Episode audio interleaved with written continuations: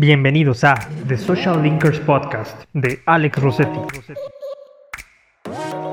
La economía digital, la economía humana ha cambiado y creo que va a volver, va a seguir cambiando y si no agarramos la onda, te vas a quedar con tus productitos y tus moneditas. Como Social Linker, acercamos a emprendedores, empresarios y consultores de diferentes áreas para compartirte herramientas, estrategias, experiencias, aciertos y errores que puedes aplicar en tu emprendimiento o empresa para evolucionar tu negocio. La solución es que en sus mismos lugares de origen haya oportunidades nuevas que los hagan quedarse y que los hagan sembrar semillas para después cosechar esa tierra de emprendimiento. No te pierdas las entrevistas en vivo en Instagram arroba arrosetig y continúa siguiendo nuestros tres segmentos, Emprender o Morir en el Intento, Academy o Genios de los Negocios. Social Linkers Podcast de Alex Rossetti.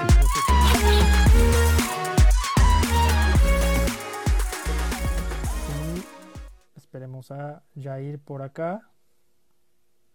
Listo, Y ahí estás, ahí estás. por fin. Ahí ¿Sabes estás, qué? Jair. ¿Sí? ¿Qué hiciste? Iba a cerrar. Eh, aplicación. Y ya como que dijo, no, no te vayas. Y ya. Qué bueno, qué bueno. Qué, qué extraño, pero es una anécdota más que puedo contar contigo que solamente me ha pasado. Y, y bueno, este, bueno, recordarle, algunos se quedaron, esperamos ahorita lleguen más, pero sigan a Yair, por favor, en sus redes, sigan a la Academia Nacional de Emprendedores. Y lo que les digo, les quiero compartir es que eh, es una persona que siempre que no le hagas perder el tiempo, que le otorgues valor, te puedes acercar. Entonces, lo que quiero compartirles es un poco más de él, de, de lo que ha hecho, de por qué inició todo esto y pues hacia dónde vamos. Entonces, Jair, ¿cómo has estado? Hace un ratote que no te veía. Muy bien, muy bien. Todavía no nos vemos, más bien. Ya tiene un ratote que no nos vemos. Eh, ahorita nada más por aquí, pero yo creo que ¿qué tendrá que no nos vemos desde, desde tu evento? Más o menos. Podría ser desde el evento, sí, desde la Semana Global del Emprendimiento que, que estuviste con nosotros. Sí, cierto. Ya, ya tiene un ratito, ya tiene un ratito. Pero aquí andamos. Muy bien, muy bien. Muchísimas gracias por invitarme y este, y pues yo encantado de la vida, la verdad. No, gracias por estar por, con nosotros y, y bueno, no sé, a lo mejor contarle un poquito a la audiencia. Nos conocimos en una conferencia de prensa y extrañamente por un sujeto que no voy a mencionar porque para qué le damos publicidad, este, pues terminamos como, como viendo, no sé, oye, este tipo me cae mal a mí también, sí, y pues hicimos ahí como match en temas de, de emprendimiento. Sí. Ah, que hay una, una duda de qué opinas de, de los sacos ridículos que venden humo, ya sabrás, ¿no? Ya. Uy, tengo un buen de contenido de eso. Bueno, tú bien sabes. Ya. Este, Sí, fíjate que ahorita rápido con, con, este, complementando tu comentario, nos conocimos ef- efectivamente en una conferencia de prensa, justo en la presentación de resultados de, del GEDI, que es el Global Entrepreneurship, eh, Entrepreneurship Index, que es un estudio global de 160 países, esta vez nada más hizo 60, y para la gente de tu audiencia, para quien no me conozca, bueno, este, soy su amigo y servidor, Jair Ramírez, y ese día me tocó eh, presentar los resultados de los estudios, no sé si te acuerdas.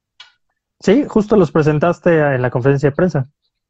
Porque este es algo que a lo mejor, no sé si te lo he contado a ti, pero la gente casi no sabe, pero yo soy un super freak de los estudios, o sea, me gusta mucho como analizar matrices de correlación, checar si está bien el error muestral, si está bien, o sea, están bien planteadas las fórmulas.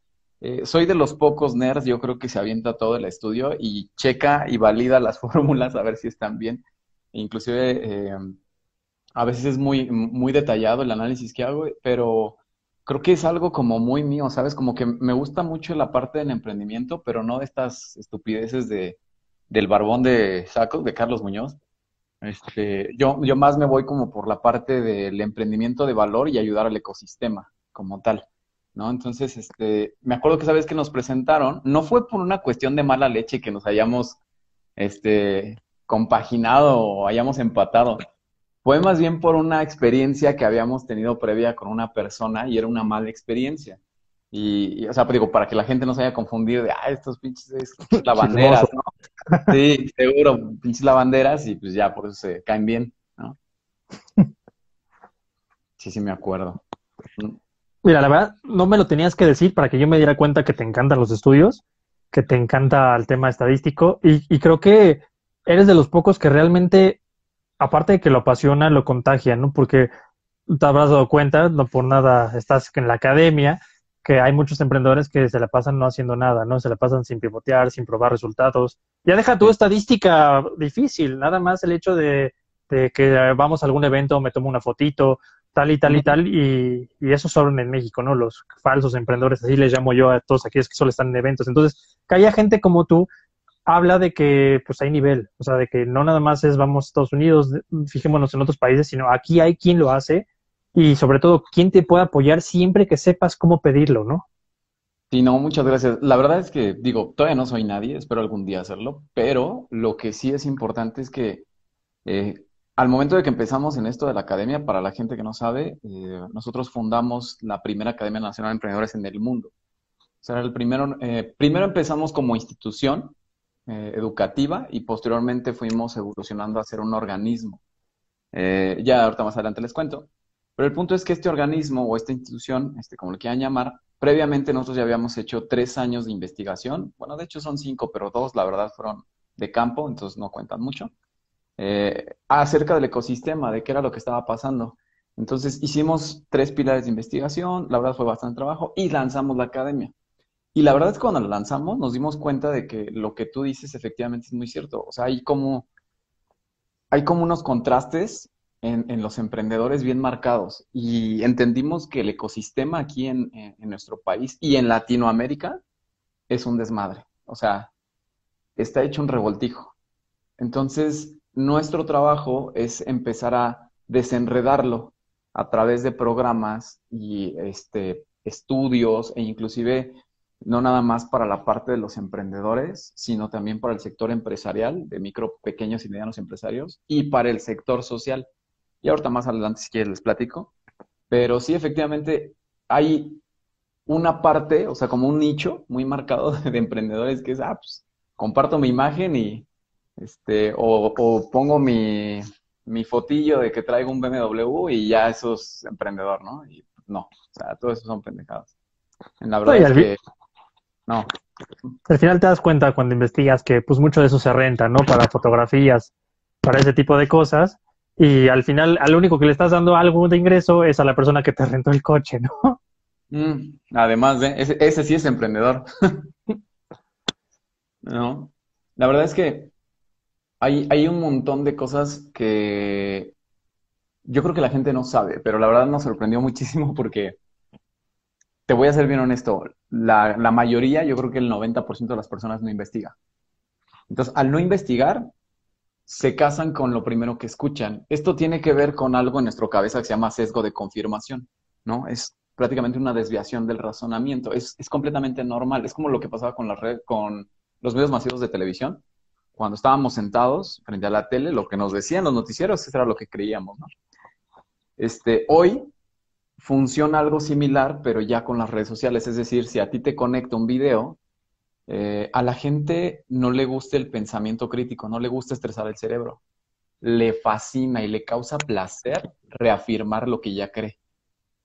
O cuando algo no lo sabe y llega ese video de a lo mejor de un Carlos Muñoz o de un Jürgen Klarik o de algún otro güey, ya lo adoptan como verdad, como verdad absoluta. Entonces, eso ha creado una contaminación del ecosistema que no lo sacas de ahí, no lo sacas de ahí.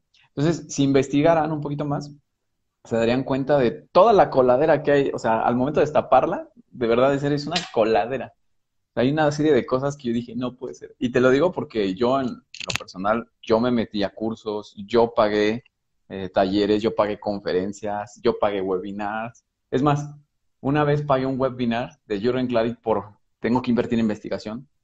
Y literal, güey, nos lo vendieron como un, como un en vivo y era un video, güey. O sea, no era, no era un en vivo, era un video, güey. Le preguntábamos cosas y el güey decía otras cosas que ni le preguntábamos. Decíamos, ¿qué pedo, no? Hasta ya después este, nos dimos cuenta de que era un video y nos empezaron a, a, comentar ahí, oigan, es un video, ¿no? Sí, como que no pone atención. Y ese tipo de cosas suceden mucho en el emprendimiento. Entonces, pues no está nada chido, ¿no? Y hay que tratar de enseñar a la banda que sí, que sí es buen emprendimiento y que la verdad, pues no. Mira, algo, algo que me doy cuenta es que al final tú dices, si de por sí no se investiga, todavía dijeras, bueno, todos le están haciendo caso a ellos, que quieras o no, pues es- al final es su emprendimiento, su marca personal, pero ni siquiera les hacen caso, ¿no? Entonces nada más te basas, como dices tú, no, no investigo y tampoco ejecuto. Y se vuelve un caos redondo que tú- por lo caos. menos dijeras, sirven para que ellos saquen nuevos emprendedores, bueno, apoyémoslos porque que salgan y que, y que haya alternativas, pero pues ni siquiera eso pasa, ¿no? Sí, sí, sí. Y aparte, digo, lo, lo chido es que, que ya estamos empezando a desenredar el ecosistema y no, no te estoy, no te voy a mentir, no, no es como que lo vamos a poner en orden, nos va a llevar un par de años, yo creo que hasta unos tres o cuatro, poner en orden como por categorías y certificaciones y decir que sí es y que no es. Pero hoy sí ya te puedo ser muy sincero, tenemos una amplia este, investigación que involucra no nada más coaching de ventas, involucra coaching de emprendimiento, webinars, involucra un montón de cosas. Entonces, ya con eso podemos hacer lo que nosotros le llamamos una curaduría de conocimientos. Entonces, quiere decir certificar lo que sí te va a ayudar en su ramo, ¿no? Porque nos queda claro que hay gente que, por ejemplo, transmite contenido de valor y hasta ahí, pero es muy honesta, ¿no? Por ejemplo, una de las cosas que a me gustó muchísimo de ti es que tal cual el nombre de tu empresa tú eres, o sea, eres una persona que conecta y liga personas. Entonces, ese, ese en particular, esa característica tuya, la llevas a cabo a flor de piel y además la representas y la, y la ejecutas. Cosa contraria a que, por ejemplo, otros se, se hacen llamar, no sé, es un ejemplo, ¿no? Este, eh, emprendedores millonarios, este, el emprendedor del futuro, yo te voy a enseñar. Creo que la verdad el ecosistema le hace falta humildad a mucha gente como para decir, mira, yo no tendría ningún pedo, por ejemplo, ni con Carlos ni con estos güeyes, si realmente tuvieran la humildad de decir, sabes que no lo sé todo, esta madre no la sé. Pero ese es un patrón súper, súper, súper común de los estafadores. O sea, jamás te van a decir, es que no lo sé. Y eso está culero. O sea, por la verdad, una persona de valor te va a aceptar, oye, sabes que no lo sé, pero lo voy a investigar, ¿no? Y como todos los emprendimientos son diferentes, pues por eso se hace cada vez menos creíble el argumento, ¿no? O sea, ya hay más gente que empieza a darse cuenta de, pues, de la cortina que se está cayendo. Sobre todo en estos, en estos tiempos donde tenemos que dejar de solo escuchar y ponernos a buscar una alternativa, ya sea si eres alguien que te gusta trabajar, pues darle con todo y encontrar la mejor chamba que puedas o, o ser el mejor trabajador o si te gusta emprender, pues ya realmente tomar la iniciativa y salir adelante y, y dejarnos de escuchar tantas cosas, toda esta infoxicación que hay, todo y, y, decir, pues voy a ser quien soy. Oye, por cierto, gracias por las palabras que, que me dijiste. No, no, de que no tiene necesidad, la verdad. Yo no tengo ningún problema en reconocer a la gente el trabajo que hay detrás. O sea, hay gente muy chambeadora, hay gente muy chambeadora y, y o sea, honestamente es gente que está detrás de, del escenario, ¿sabes? O sea, ni siquiera es como que les importan ser. Ese es uno de los grandes problemas cada vez que me comentan a mí, pero a ver tus millones, pero a ver tus... Me da mucha risa porque digo, ahora resulta que, o sea, para poder eh, hacer que, eh, que ellos crean que yo soy empresario, tengo que haber sido youtuber primero, ¿no? O sea, como si, no, es completamente al revés, o sea, los empresarios están desde hace mucho. Y, yo no soy un super gran empresario, digo, tengo cuatro empresas, no son muchas, pero pues aún así ahí van. Y, y, lo importante de eso es que no me centro en, ay, mira, mis casas y mis autos, pues no, eso no es lo de valor. Eso la verdad no es lo que significa el valor. Lo que tiene que perseguir la gente son objetivos medibles en función a su inclusive de región, sus capacidades y sus habilidades, porque también es una de las cosas que peleamos mucho, por ejemplo, con otros actores del ecosistema, ¿no? Por ejemplo, con, con incubadoras o aceleradoras. Nosotros somos buenos amigos de Y Combinator, que es un monstruo, o sea, es una súper, súper incubadora. Eh, pero entendemos que es una incubadora más de software y de hardware, o sea, que al final del día, eh, probablemente si hay alguien que quiere emprender aquí en software en, en, en México, se las va a ver muy difíciles porque inevitablemente tiene una competencia que va mucho más rápido. Es una industria que cambia tan rápido que probablemente si, si yo le digo, sí, persigue tu sueño de una aplicación para llamar taxis, en dos meses sale Uber con una, o sea, ¿me explico? Entonces, este, es, es complicado, pero ahí vamos, vamos. Qué bueno, qué bueno, Jair. Mira, eh, ¿qué estoy pensando? Cuéntanos, cuéntanos un poco de, de tu motivación porque ya, ya nos platicaste, eres una persona que estudia mucho, que hace muchas cosas, pero ¿qué es, ¿qué es lo que te motiva? ¿Por qué de repente surge esta idea de la Academia Nacional de Emprendedores? ¿Por qué, por qué no te dedicas a dar ese coach que, dan los otros? ¿no? ¿Por, qué, ¿Por qué decidiste hacer algo por, por un bien mayor que tú mismo? Ah, mira, la verdad es que eh, va a sonar bien cliché, pero igual, o sea, vivimos, na- nas- yo viví, yo crecí viví en eso mucho tiempo, viví en provincia, viví en Monterrey, en Colima, en un montón de lados. El punto es que la verdad es que las oportunidades, eh, en ese entonces, estoy hablando de los 90, no, Uh, no eran, ¿eh? Ah, sí, no, ya sé, ¿no? Si la gente no sabe que tengo 38. Este, las oportunidades en ese entonces, en esa década, eran exclusivas, o, digamos que en su mayoría exclusivas, de gente que vivía en ciertos sectores de la sociedad, gente del Pedregal, gente de, de la Condesa, de la Roma, obviamente de Santa Fe, ¿no? Inclusive de la Juárez, del Escandón. O sea, digamos que era mucho más común que una gente de esas zonas pudiera tener un buen empleo. No quiere decir que los demás no, pero era más común.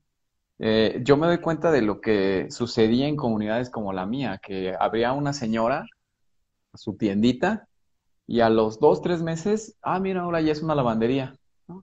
Ah, mira, ahora ya es unas maquinitas. Ah, mira, ahora ya es una farmacia. Entonces me empezó a llamar la atención cómo era esta rotación de los negocios en los locales donde, donde yo vivía.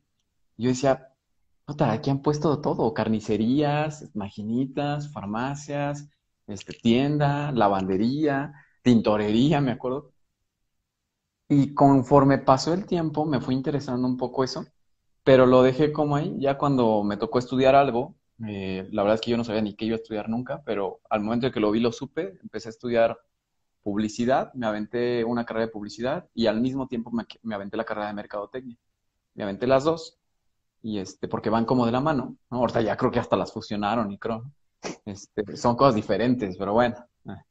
El punto es que me aventé las dos en una escuela ahí medio patito, se llama Universidad Mexicana, y creo que, creo que lo que, lo que me motivó fue, fue esa parte de notar en mis trayectos de la casa a la escuela cómo estaban cerrando y abriendo locales, cómo estaban cerrando y abriendo locales.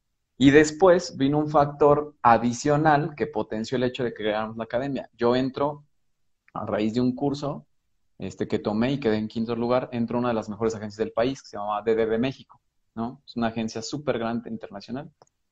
Y ahí aprendí a pensar y a construir pensamientos, estrategias para las marcas. O sea, mucha gente que dice, este, es que yo soy emprendedor y he trabajado con X este, empresarios y no sé qué. Y la verdad es que no es cierto. Acá lo interesante de, de- nosotros es que traigo todo este background de haber trabajado con Volkswagen, con Lala, en algún momento trabajé con Nike, ¿no? La campaña Yoga Bonito, yo, yo participé en esa campaña. O sea, fueron tantos clientes que eso vino a complementar mi necesidad de ayudar a la gente con herramientas que yo aprendí en la agencia. Obviamente acá en la agencia pues eran cosas como de publicidad, no tenía nada que ver con, ni con emprendimiento ni con nada.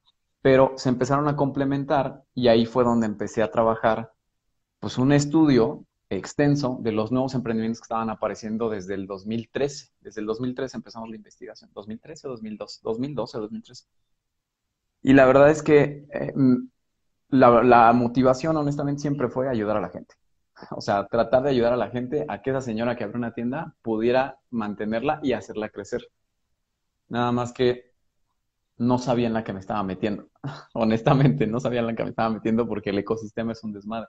Y además es un, es un terreno nuevo, o sea, eh, entre comillas, ¿no? Porque o los emprendimientos, de toda la historia, ¿no? Pero en nuestro país el emprendimiento se da más fuerte en- últimamente en las últimas dos, tres décadas. Entonces, para nosotros, entre comillas, era no, a diferencia de Estados Unidos, ¿no? Que es un país súper emprendedor.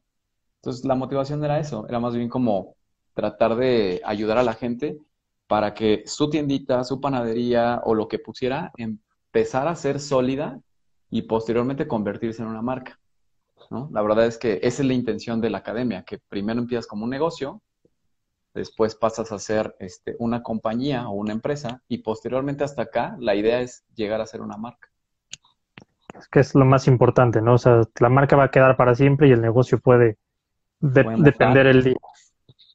Claro. Eh, que bueno, que esto no se entienda, obviamente que no son cursos chafas. Yo mencionaba antes de que ah, tuviéramos este, este relajo que tienes un montón de cosas súper interesantes, design thinking, este, ya hasta dije de broma Canvas, pero ese ya es como No, ese ya ni hay. ya ni Es más, lo, lo descartamos nosotros desde 2015. O sea, dijimos, no, está mal. O sea, es una síntesis, sabemos, ¿no? Pero nos impresiona que lo siguen dando en las escuelas. Y por ejemplo, Design Thinking, que es de Tim Brown, de la Universidad de Stanford, eh, la verdad es que él agarró un texto de otro libro también y lo adecuó a esta parte como de la creación de negocios.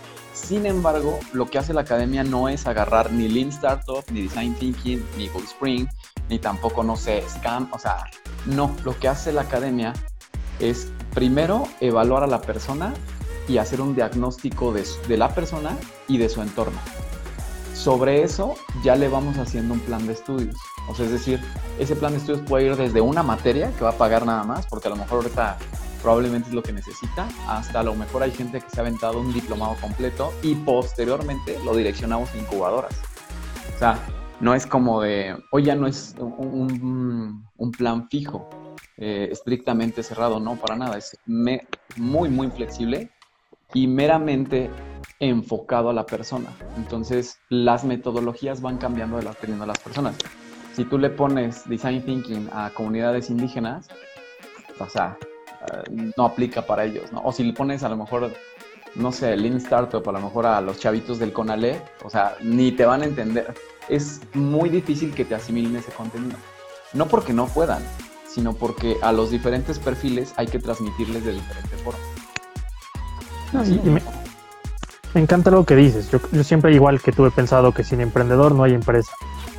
Y Claro. lo más importante es lo que mencionas, ¿no? Cómo, cómo apo- apoyamos competencias, fortalezas, conocimientos, pero realmente enfocados, porque lo que pasaba en las incubadoras normales, yo me acuerdo, es, a ver, ven, te evalúo tu proyecto, te digo si entras o no entras, dependiendo qué tan bueno sea, y, y de ahí vamos al Canvas. Y, de- y de- y aparte eh, encontramos muchas incubadoras que era, te ayudo para que aplicas una convocatoria, para que bajes recursos, pero de esos recursos, o sea, me vas a dar una super mochada. Y te exprimían tanto que al final terminabas sin, sin los recursos, todavía pagando, y tu idea no se había concretado. Entonces, digo, con cada idea es diferente. La gestación, por supuesto que es diferente con cada idea. Pero la verdad es que por eso empezamos a trabajar una serie de cantidad de materias increíbles, que todas estas materias son materias de la academia, o sea, no son como, te decía, agarradas nada más de un libro. Sí, por supuesto que tenemos una investigación, tenemos libros de Nicolas Lovell, de La Curva, de Richard Thaler, ¿no? Premio ganador del premio no, ganador del premio Nobel de eh, Economía Conductual, pero hoy tenemos cosas enfocadas al emprendimiento. A mí me preguntan a cada ratito, oye, ¿qué libro me recomiendas leer? Porque eh, uno de los, gran problemas, de los grandes problemas del ecosistema por esta serie de estafadores es creer que, ah, pues un libro y tú dame un libro, ¿no? Porque pues el libro lo puedes agarrar cuando quieras y el día que quieras lo avientas por allá y otro día según lo vuelves a leer y según vuelves a ser emprendedor y, y no es así. O sea, eh, el emprendimiento es un trabajo que probablemente va a ser mucho más pesado que un trabajo tradicional. Ay, Y, y- o si no, nos vamos al extremo de padre rico, padre pobre, ¿no? Multinivel. No, no puede ser. Es que la gente lo sigue recomendando. O sea, no es que, o sea, creo que hay algunas enseñanzas tal vez que pueda haber de valor en el libro. Pero mira, te voy a ser muy sincero. Yo creo que conforme lo que he leído, creo que un, buen lector primero tiene que empezar leyendo basura. O sea, no te puedes hacer un buen lector nada más y, ah, eso soy súper buen lector y de pronto estoy leyendo a Oscar Wilde. O sea, no. O estoy leyendo luego, luego, no sé, te digo, Richard Thaler o a lo mejor alguien más. Eh, creo que un buen lector va a tener que pasar por eso. Pero lo importante de un buen lector es que tenga el pensamiento crítico para entender qué le deja de bueno el libro pasado y entender que ah, este ya no. O sea, hay muchos libros muy buenos, muy buenos, muy buenos, que pueden ayudar a los emprendedores, pero en ciertos detalles, dependiendo de cada, de cada rubro. A mí me dicen, este, recomiéndame un libro, pero pues, le pregunto siempre, bueno, ¿a qué te dedicas? Porque a lo mejor él dice, no, es que yo quiero bienes raíces. Ah, y yo le recomendé algo que es de tecnología, ¿no? O sea, a lo mejor no se fusiona, ¿no? O, o a lo mejor no está en ese momento. Hay gente que dice, no, recomiéndame un libro, pero súper básico, súper, súper básico. Y siempre recomiendo cosas como genéricas para que tengan una base de pensamiento y ya sobre ahí, sobre eso puedan construir. Muy bien. Oye, oye, fíjate, ah, estaba pensando, temas de la academia, ¿no? Que algo que me encanta de la academia es la localización, porque de Ah, sí. repente, de repente hubo un clúster acá, como dices tú, este boom de emprendimiento de incubadoras, de que se llenó la Roma, Polanco, todo esto de incubadoras y de, y de repente gente que, que, que no se encontraba en las zonas decía, oye, ¿y qué onda conmigo? ¿Dónde voy? ¿Dónde participo? ¿Quién me va a enseñar? Y creo que me encanta la localización que tienes. A lo mejor podría decirte que de mí está un poquito lejos, pero por el, pero por el mismo tema de, de apoyar, me encanta que, que sea una localización pues buena para toda la gente que está. Fíjate que eh, está bien, está bien, está bien chistoso, está bien cagado, porque la, la academia como tal eh, nació, como te decía, por una necesidad de ayudar a la gente. Y cuando empezamos a hacer los estudios eh, por regiones, por colonias, nos dimos cuenta que, por, como te decía al principio, hay colonias con más potencial de que se conviertan en, en emprendedores, no sé, Pedregal, Santa Fe, por diferentes factores, ¿no? A lo mejor están más en contacto con la familia, tal vez el papá es empresario, tienen conversaciones más que tienen que ver con negocios, ¿me explico? Pero una vez escuché, eh, uno de los ganadores también de premio Nobel, Paul Romer, escuché una, una conferencia bien interesante, algo que dijo, que el problema de la inmigración, o sea, de lo que viene siendo, eh, digamos, el flujo de gente que viene de Latinoamérica, bueno, que va de Latinoamérica a Estados Unidos, eh, ¿cómo, cómo se puede resolver? Decía, una solución no es ni regresarlos, ni poner el pinche muro, ni tampoco es adoptarlos. La solución es que en sus mismos lugares de origen haya oportunidades nuevas que los hagan quedarse y que los hagan sembrar semillas para después cosechar esa tierra de emprendimiento. Latinoamérica es una tierra fértil de emprendimiento, pero la gente no lo sabe. O sea, la gente dice, no, vamos, aquí no hay nada, vamos a la chingada, ¿no? Y ahí van a Estados Unidos. Con la academia pasó algo muy similar. Eh, como el objetivo era ayudar a la gente y además la intención era acercar oportunidades a otros sectores de la sociedad, pues la pusimos en el municipio más peligroso del país, en Ecatepec. Y mucha gente, cuando empezamos, este, pues sí, se reía, se burlaba. Este... ¿Sabes qué es lo chistoso? Que la mayoría de la gente que se burlaba eran de aquí, o sea, como de México. Pero el haberla puesto en Ecatepec, un día recibimos una llamada de César Muñoz, ¿sabes? Sí. El, un de, el decano de, del MIT. Y hasta parecía así como de, ah, te hablan del MIT. ¿Eh? O sea, se me hizo raro porque, por ejemplo, yo eh, tengo un diplomado de emprendimiento LaunchX del MIT, pero eh, pensé que era como de ese tema, ¿no? Dije, ah, pues a lo mejor no sé, algo pasó, qué sé yo, ¿no? Y resulta que nos felicitaron por esta parte de, oye, ¿sabes qué? Queremos felicitarlos porque lo que están haciendo es lo que se necesita hacer. Crear oportunidades en otros sectores de la sociedad. Y ustedes son la única escuela que está aportando valor a estos sectores para enseñar este tipo de educación a la que no tienen acceso. Y sí, la verdad es que internacionalmente empezamos a, a, este, a contactar gente, por ejemplo, de INSET de France, de la Universidad de Osaka, Japón, con Cristian Peñalosa, y todos, todos, te lo juro, así como tú, todos nos han apoyado. O sea, nunca ha habido un de, no mames, en Ecatepec. O sea, tuvimos a Néstor Guerra de, de España, ¿no? Y literal vino hasta, hasta Ecatepec a la academia, él fue presencialmente y fue a conocerle y todo, dijo, che, tío, ya sabes como los españoles, nos felicitó y todo. Entonces, a lo mejor eh, se presta mucho como para la burla, pero créanme que las clases y los contenidos de valor que se enseñan en la academia, ya sea online o presencialmente, hacen que valga la pena, ¿no? Y a lo mejor, por supuesto, la conducta de la gente de Catepec, pues no está pensando mucho en emprendimiento, aunque es el que aporta más al Producto Interno Bruto en cuestión de, del sector servicios. No digo que sea súper tecnológico para nada, pero pues bueno, por eso la pusimos. No, y de hecho, justo te iba a preguntar, o sea, que me desmintieras. Tengo entendido que podría ser Tijuana y, Ecatepec de los municipios que más aportan al tema económico del país, ¿no? Es que, ¿sabes qué? Catepec es mucho comercio informal. Entonces, este, eh, afortunado o desafortunadamente, es un país que, es un país, perdón, es un municipio, es el municipio más grande de Latinoamérica. Y afortunado o desafortunadamente, eh, la gente tiene que verse obligada a poner su puesto de papitas, ¿sabes? O su puesto de gelatinas, o sacar su puesto de hamburguesas. Y son personas que no traen este chip todavía de quiero hacer crecer mi negocio. Todavía no. pero la intención de la academia es que en unos 5 o 10 años, que en eso se convierta. De Casa Toño así empezó, o sea, es Pozole, ¿no? Y es una empresa que, que realmente tú vas a la del, a Casa Toño de la del Valle, la que está enfrente de, de Parque Delta, y los domingos, bueno, antes de la pandemia, pero estaba atascadísimo, ¿no? Literal se convirtió en una marca que posicionó al pozole, es una comida que generalmente era, era temporal, o sea, era o en diciembre o en septiembre, ¿no? Entonces, cuando hay veces este tipo de ejemplos y más aterrizados a la realidad, es cuando ya la gente dice, ah, ok, sí puedo hacerlo. Y no tanto como de, bueno, vamos a hacer Mark Zuckerberg.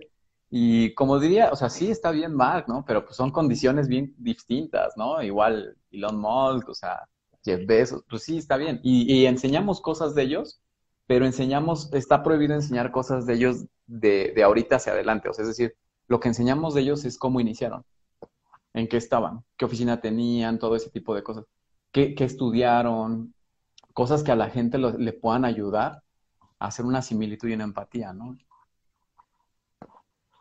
Mira, fíjate, hablando de empatía y para que las personas también sientan más contigo, cuéntame, yo sé, yo sé que tienes un hobby porque veo tus historias, que juegas mucho y creo que puedes aportar, yo creo que algo nuevo que estás haciendo que me gustaría que también nos compartieras.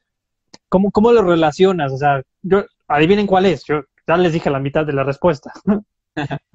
No, pues la verdad es que te digo, soy un, creo que un tipo, de una raza extraña, porque me gusta un poquito de todo, pero eh, todo nace a raíz de que un día le digo a mi hijo, quiero que aprendas robótica. Y mi hijo me dijo, ah, pues sí, pero yo también quiero que aprendas algo entonces tú. Y yo dije, ah, pues sí, ¿no? ¿Qué quieres que aprenda? Y platicando me dijo, aprende a jugar Fortnite, ¿no? Aprende a jugar Fortnite. Yo en algún momento pues ya jugaba videojuegos, pero ya tenía muchísimos años que los había dejado. Entonces, pues por la carga de trabajo y todo. Pero al momento que me dijo eso dije, órale, va. Y la verdad es que empecé a jugar Fortnite y, me di cuenta, abrir, haz de cuenta que fue como abrir una ventana a todas las lecciones de emprendimiento que había detrás de los videojuegos, ¿sabes? Y me sorprendió tanto que nadie notara esos detalles, porque por supuesto que había notado que la industria creció muchísimo, que es la que más genera por encima de la música y del cine, pero más allá de esos comentarios, hay muchos videojuegos y hay muchas cosas que sucedieron, en, algunos en particular, que son valiosas enseñanzas de emprendimiento. Y empecé a, este, a jugar con mi hijo, de hecho me acuerdo que me dijo, ¿cómo te vas a, cómo te vas a llamar? ¿Cómo te vas a poner en Fortnite? Porque cuando te matan, dicen, has matado a tal, tal, tal. Y yo, como era bien malo, o sea, y digo, ahorita pues, no soy, no soy bueno, sigo siendo malo, pero pues ya menos malo. eh, yo quería como insultarlos, porque dije, malditos escuincles me están matando. Entonces me puse nombre, este, tu mamá la gorda 21. Pues cada vez que alguien me mata, dicen, has matado a tu mamá la gorda 21. Sí, es una pendejada. Pero a raíz de eso ya empezaron como a agregarme un montón y todo. Y ya cada vez más empiezo como a eh, convivir con mi hijo de diferentes maneras, ¿sabes? O sea, porque él vive con su mamá, entonces es una manera como de conectarnos diferente. Y eso está bien chido. Súper bien. Y de hecho, mañana, ¿verdad? Van a, te van a hablar en, en el nuevo podcast que tienen en la academia, justamente del todo el negocio que hay a partir de los videojuegos, ¿no? Sí, sí, vamos a tener una este tipo videoconferencia y la vamos a transmitir a lo mejor en YouTube y en, en las otras redes. Eh, tenemos para quien nos sigue Academia Nacional de Emprendedores en YouTube. Este, hay una, nuestro Instagram es Museo del Emprendimiento, que ese es literal es una galería, los emprendedores no tienen nada que ver con, este, promociones ni nada. Búsquenlo, está muy bonita, se llama Museo del Emprendimiento, está en Instagram y en, Facebook, Academia Nacional de Emprendedores, y en TikTok estoy como Yair07. Entonces, este, la vamos a transmitir por ahí y vamos a hablar como, pues, el comparativo. Eh, que, por ejemplo, pueda haber entre un videojuego y a lo mejor una enseñanza, ¿no? De, probablemente este, eh, un libro de emprendimiento, ¿no? O sea, no, no se va a tratar nada más de eso, sino vamos a ver como casos muy particulares que sucedieron con algunos videojuegos de los más importantes de la historia, ya sabes, desde, empezando desde Street Fighter, Pac-Man, este, el caos de Atari, etcétera, etcétera. Y a lo mejor, espero no extendernos tanto, pero supuestamente va a ser de 5 a 7. Recuérdanos, entonces va a estar por YouTube, puede estar también por TikTok y todo, ¿verdad? Para que lo veamos todos. Sí, sí, quien quiera, pues ahí vamos a estar dando lata. Con todo gusto. Vale, Jair, pues te agradezco muchísimo que hayas aceptado mi invitación para que te conozcan. Como ya dijo él, por favor, sigan Museo del Emprendimiento, sigan a Jair, sigan a sus redes. Y como yo les decía desde el principio, este, yo lo conocí como él se mencionó, hablando de datos, hablando de estadística, hablando de cosas muy fuertes. Y a lo mejor uno podría pensar, eh, cu- cuando eres un emprendedor que a lo mejor dices, siempre te estás como compitiendo para ver cuánto puedes crecer y cuánto te hace falta, podrías decir, oye, ¿sabes qué? Me falta muchísimo. Y mucha gente a lo mejor podría darle miedo y decir, sí, no le puedo hablar, o me va a voltear a ver feo, o me va a tratar mal. Y cuando de repente te das cuenta que cuando tratas a una persona como persona, cuando puedes ofrecer algo de valor, vas a obtener también lo mismo a cambio, es cuando vale la pena hacer, no, no, no sé, a lo mejor no, el primero no es tu amigo, pero empiezas a hacer realmente relaciones que pueden aportarte, porque es un crecimiento mutuo, es, te comparto esta que yo siempre le comparto todo, a todo el mundo, ¿no? Que es la regla del 33%, que es el primer 33% de tu tiempo lo tienes que dividir, este, acercándote con personas que tú consideres que, que pueden ser peor que tú en cualquier cosa. ¿Por qué? Porque es el momento donde tú vas y les enseñas, donde tú vas, partes y todo. El segundo 33% es donde buscas a personas que son iguales a ti, como que tú creas, porque te estás compitiendo, te estás dando cuenta si estás avanzando o no estás avanzando, por qué, se- me rebasó él, por qué va más atrás. Y el último 33%, que es acercarte con personas que consideres que son mejores que tú, porque es el momento donde vas a absorber conocimiento, donde vas a estar compartiendo. Pero en cualquiera de estos, no, va- no del 100, porque pues la regla sí va, pero, pero es realmente donde uno tiene que tener esta actitud de servicio y donde generas realmente empatía con las personas, porque si no, todo eso se va al carajo y no te vuelve a hablar nadie, ¿no? Sí, sí, sí, sí, no, pues muchas gracias a ti, la verdad es que ya sabes que estoy a la orden cada vez que, que me invites y yo con todo gusto aquí nos echamos una platicadilla y todo, a, a la orden. Perfecto, Jair. Pues entonces mañana te estamos escuchando. Después ahí aceptaré, tendré tiempo de estar con ustedes en el podcast. Sí, te toca. Y, y bueno, pues agradecido con todos los que nos han visto, agradecido con Jair. Y bueno, este, espero que esto les haya dado valor. Síganlo en serio, escríbanle, pregúntenle cosas. Sí, sobre todo yo decía al principio, quieren realmente encontrar estadística que pueda ayudarles con sus negocios, busquen a la academia. Eh, No hay más. eh, la vez que me preguntaste, ¿no? Si tenía datos de...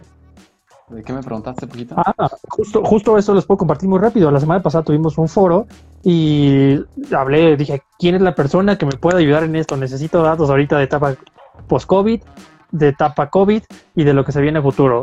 A la hora, sin dudar, conseguí tres documentos de la CEPAL bien largos donde me explicaba exactamente todo y fue gracias a Yair. Y de hecho me sirvió, de- no te había dado las gracias, pero me Ah, sirvió no. muchísimo para la conferencia. A la orden, lo que necesites. Ahí estamos. Vale, pues te agradezco mucho Yair, espero que No, esté muy bien. Gracias, Está- gracias a ustedes, la verdad. Cualquier cosa estoy para servirles, ¿eh? Lo que necesiten, échenme un grito, escríbanme si quieren por Instagram. Y soy un asco a veces para contestar rápido, pero lo hago en algún momento. Créanme, siempre sí lo hago, sí, sí lo hago. Y, y si tienen más dudas, visiten también la página de la Academia Nacional de Emprendedores. Está, me encantan los diseños que tienen, eso sí, siempre lo van a encontrar súper fresa, Pero- súper limpio, sí. súper limpio. Esa es la palabra.